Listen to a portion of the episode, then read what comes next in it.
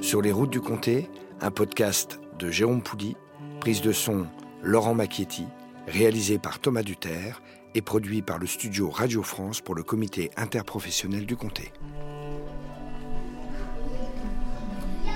Est-ce qu'il y a parmi vous quelqu'un qui connaît la fable de Jean de La Fontaine, le corbeau et le renard? Ah, formidable. Maître Corbeau, sur un arbre perché, tenait en son bec un fromage. Maître Renard, par l'odeur alléchée, lui tint à peu près ce langage.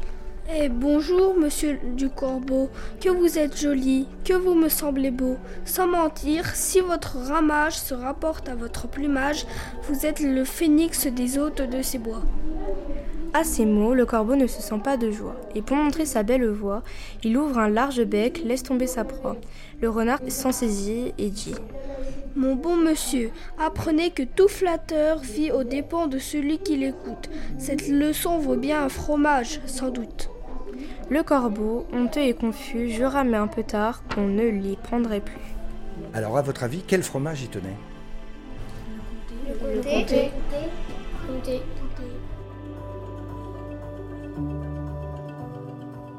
Dès mon plus jeune âge, j'ai le souvenir que chez mes parents, celui qui trônait en bonne place au beau milieu du plateau de fromage était le comté. Je me souviens encore de mon père prenant dans sa large main le morceau de comté couleur jaune pâle, gratter légèrement sa croûte. Le meilleur est dans la croûte, disait-il. Et de la main droite, le pouce appuyé à l'opposé de la lame, découper avec une minutie remarquable une tranche en carpaccio de ce fabuleux trésor. Et comment ne pas évoquer le fameux poulet Gaston Gérard, gratiné au comté et préparé avec gourmandise par ma mère. Et la fondue, les soirs d'hiver, après avoir descendu avec mes trois frères les pistes enneigées de Métabier ou des Rousses. Merveille des merveilles. Quel livre vaut cela? écrira Victor Hugo, franc-comtois de naissance.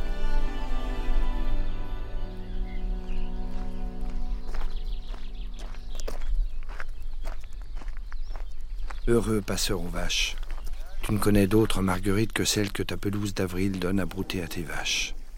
Ta cabane repose ma vue et me fait oublier Paris. Victor Hugo. Le comté, c'est tout simplement une invitation au voyage.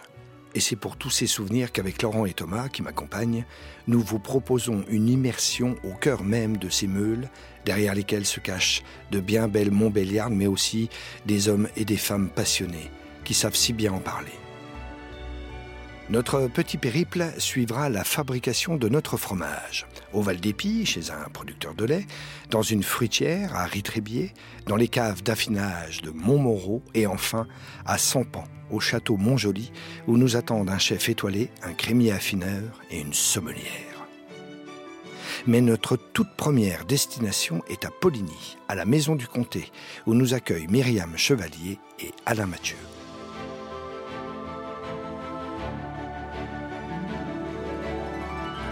Épisode 1 Le comté raconté.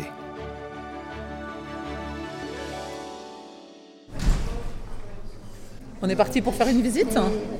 Il y avait trois bâtiments qui chacun représente les métiers, les différents métiers de l'interprofession, donc la ferme, la fruitière et l'affineur. Et du coup, nous, on se situe plutôt dans la fruitière et dans la cave d'affinage finalement. Myriam Chevalier, responsable de la maison du comté. La visite, elle se déroule en plusieurs étapes. Dans un premier temps, ici, on a ce qu'on appelle la carte du territoire de l'AOP, euh, où on va comprendre sur ce territoire euh, la situation des fermes, des fruitières et des caves, avec la répartition euh, de chacun sur cette carte. Donc cette carte, il faut savoir que c'est ce qu'on appelle le massif du Jura, mais c'est avant tout le département du Jura, une partie du Doubs, une partie de l'Ain, quelques communes de Saône-et-Loire. Et une commune en Haute-Savoie qui n'a d'ailleurs pas d'exploitation agricole, il n'y a pas de production de lait pour le comté, mais il y a historiquement une cave d'affinage qui a toujours été dans la zone d'appellation comté. Alain Mathieu, président de l'interprofession du comté.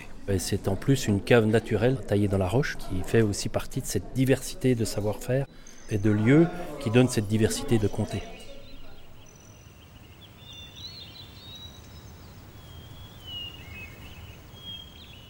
L'histoire du comté, de ce fromage de grande taille, euh, remonte aux, origines. nos origines. Et, c'est pour ça qu'il faut euh, toujours avoir ça à l'esprit pour comprendre l'histoire de la filière comté. Ça remonte à plus de 700 ans où euh, les paysans à l'époque se posaient la question de savoir comment passer l'hiver en ayant de quoi se nourrir. En mélangeant le peu de lait que l'on a, chacun, on aura suffisamment de lait pour faire un fromage qui faisait 40 kg. Et pour ça, ben, il fallait mélanger le lait. Donc, ce qui a donné aussi cet esprit collectif à la filière, ce qui euh, prévaut toujours aujourd'hui. 800 euh, ans plus tard, c'est quand même beau. Voilà, 800 ans plus tard, alors que euh, les évolutions auraient pu faire que finalement on puisse se diriger vers plus d'individualisme, mais non. Aujourd'hui, le comté est toujours issu du mélange du lait de plusieurs exploitations.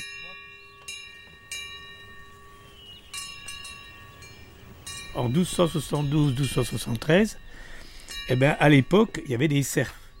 Et les cerfs, à un moment donné, si c'était bien conduit avec tous les petits seigneurs du coin, ils avaient la possibilité de prendre leur liberté.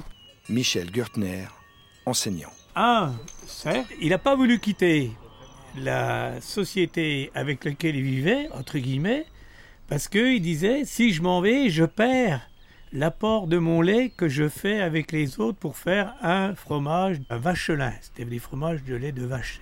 Et puis, du coup, ben, il a refusé d'être euh, libre, entre guillemets, puis il est resté pour rester avec sa petite association avec les autres pour faire ce fromage. On va s'orienter sur le côté pour découvrir maintenant l'autre partie. De grandes prairies. De loin, on dirait un pré. Alors dans un premier temps, la ferme, bien sûr, avec la vache. Cette belle sculpture en bois massif. Donc c'est la Montbéliarde dans toute sa splendeur. Elle est très fière, hein, là. Elle nous regarde. Et la cimentale française, mais avant tout la Montbéliarde. Elle a accompagné, il y a 20 générations de cela, les braves éleveurs suisses jusqu'à la principauté de Montbéliard. Les Francs-Comtois lui réservèrent un accueil royal reconnaissant en elle sa solidité, son aisance à s'adapter au climat et à la géographie, sa capacité à valoriser un fourrage grossier, elles furent désignées, avec sa cousine la cimentale, la vache à compter par excellence.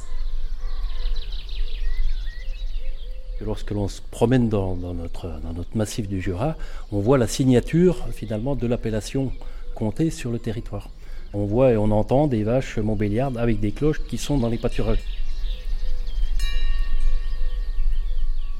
Et dans cette euh, maison, ben, c'est en permanence d'éveiller les sens. Alors bien sûr, euh, la vue, mais aussi euh, l'odorat. Alors on porte à toucher, on porte à sentir.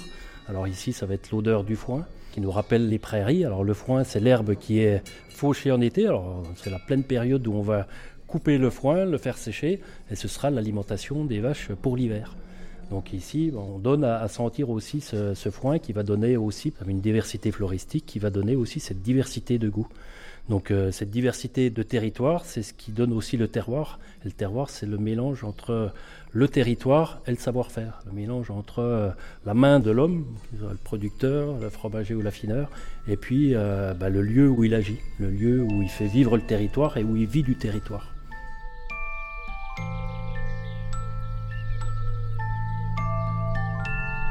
Sur chacune des fermes de la zone d'appellation, c'est-à-dire 2400 fermes, on a l'obligation d'avoir au minimum 50% de prairies naturelles sur chacune des exploitations.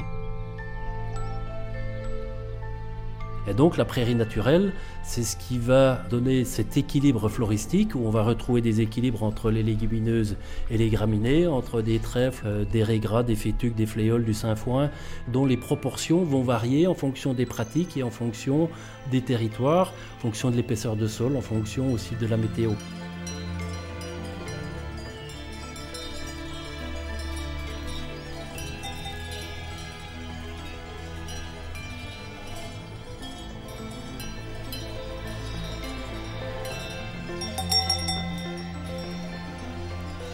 Toutes les fleurs, toutes les plantes que vous allez voir vont vous donner des indications.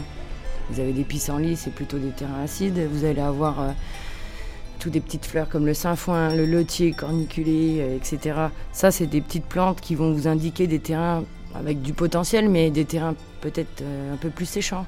Julia Blicharski, fromagère. Et ce que la vache mange, la vache va le retranscrire dans le lait. Donc plus on lui apporte de l'herbe avec de la bonne qualité et euh, avec euh, plein de petites fleurs, etc., on apporte plein de saveurs différentes, elle, elle va les valoriser.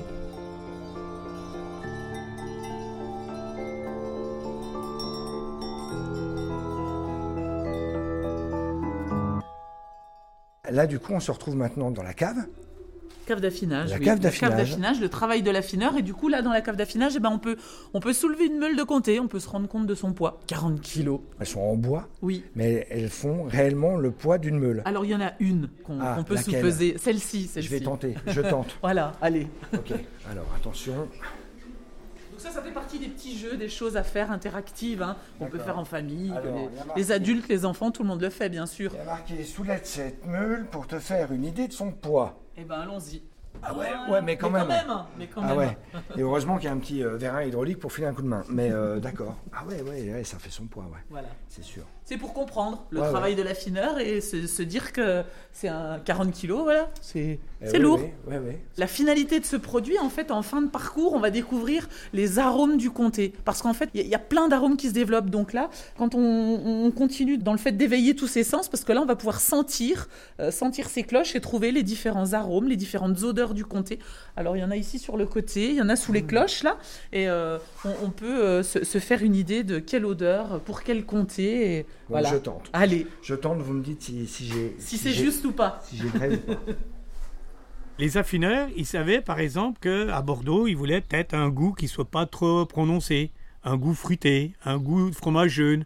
Et puis peut-être qu'à Paris, ben, ils étaient un peu plus connaisseurs, entre guillemets. Alors ici, ils voulaient un fromage qui, qui, qui ait du goût, quoi. Voilà, donc c'était surtout le salé chez nous, hein, que les Parisiens n'aimaient pas. Michel Gertner, enseignant. Donc euh, les affineurs, petit à petit, se sont dit, ben nous, au lieu d'attendre que le fromager ait affiné ce fromage puis qu'on lui achète à la fin, ben nous, comme on a la clientèle, on sait ce qu'elle veut, on va affiner nous-mêmes les fromages. Et comme ça, suivant la durée d'affinage, on saura que tel client, il veut comme ça, tel autre client, comme ça. On achète les fromages à, à tant de mois, on continue de les affiner, on donne un acompte, et puis après, ben, on fait le solde quand tout est vendu.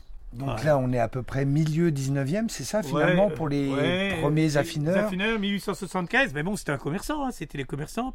Et puis après, ben, il y a eu les forts qui sont arrivés, hein, l'armée euh, s'est libérée des forts. Pardon, j'en profite euh, du coup, Michel, mais il me semble, hein, pour bien préciser euh, en ce qui concerne les forts, qu'il s'agit du fort euh, Saint-Antoine, qui doit être dans le, dans le Doubs, et puis du fort des Rousses, proche de la frontière suisse. Alors, euh, je sais que j'avais lu que tous les deux, en fait, étaient intéressants parce qu'ils avaient des conditions idéales pour un affinage long, à savoir une température constante et un taux d'humidité idéal. Quand on avance Alors- dans cet espace, on va trouver aussi des petits coins qui sont euh, aussi pour les enfants. Alors on parlait tout à l'heure de tous les sens qui sont euh, mis à l'honneur. Et ben là, du coup, c'est le écouter compter. Donc euh, on va écouter les bruits du comté. Myriam Chevalier, responsable de la maison du comté. On fait ça en famille, euh, autour d'une table, euh, dans ce petit nid en bois, euh, pour comprendre bah, les différents bruits du comté. quels sont les bruits typiques de cet AOP Donc, sonner une meule, une vache qui mange dans l'herbe, marquer la meule, par exemple. Et puis, juste en face, on va retrouver un rendez-vous avec. Donc, rendez-vous avec le producteur de lait. Là, on a un temps euh, d'écoute avec euh, les agriculteurs, euh, avec un témoignage où ils expliquent, en fait, ben, justement, leur travail au quotidien et, et- et ce qu'ils font euh, dans, dans leur ferme euh, et dans leurs fruitières, puisqu'ils s'investissent aussi souvent dans le travail de leurs fruitières.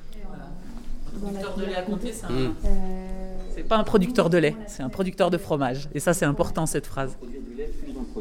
On va vraiment s'intéresser à toute la chaîne. On va pas seulement produire du lait qui va quitter notre exploitation et c'est fini. Le métier de producteur de lait, euh, je pense, euh, en AOP Comté, c'est pas seulement euh, le métier d'agriculteur, ça pousse un peu plus loin. C'est on est la base de, de la filière.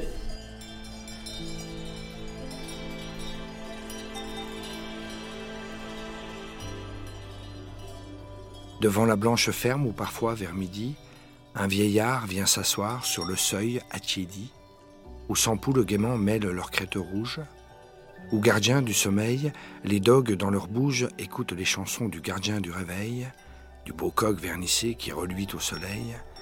Une vache était là, tout à l'heure, arrêtée. Victor Hugo.